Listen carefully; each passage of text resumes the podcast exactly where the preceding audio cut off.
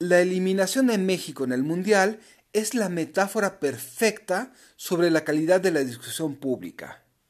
Se formaron expectativas desmedidas, aun cuando las evidencias mostraban lo contrario, e incluso el resultado fue peor que antes. Y en vez de abrir una discusión sobre la corrupción que condena el deporte a la mediocridad o presionar por planes para mejorar su calidad, se insiste en huir hacia el futuro creyendo que la situación depende de personas y sus intenciones. Si insistimos, viene el desastre en ambas canchas. Realpolitik 101. Comentario político rápido, fresco y de coyuntura con Fernando Duorak.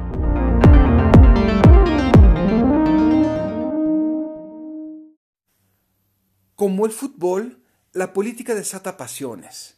A final de cuentas, hay identificaciones de grupo tanto en simpatías partidistas como hacia los equipos.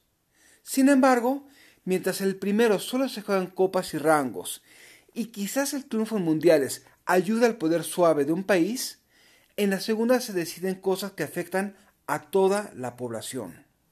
Por ello, lo peor que se puede hacer es verlo público con actitud de hincha compasión que raya el chauvinismo hacia personas o banderas, sin capacidad de entender la complejidad de cuanto está en juego, más allá de culpar personas y potencialmente agresivos.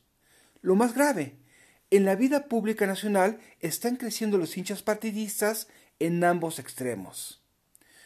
Más allá de los peligros de tener energúmenos a la izquierda y a la derecha, la polarización hace que se pierda el interés en lo público entre quienes no comulgan con los extremos. A final de cuentas, son más divertidas las novelas, las series o los juegos de rol cuando se trata de ver la lucha entre el bien y el mal.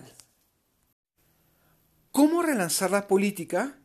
Entendiendo que, como en el deporte, ganan los equipos mejor organizados en lugar de quienes a tener las mejores intenciones. Ayuda mucho entender trasfondos, aceptar las diferencias y pensar estratégicamente. No hay blanco y negro, sino tonalidades de gris. Por encima de todo, la política es un acto comunitario donde nos toca construir a partir del disenso.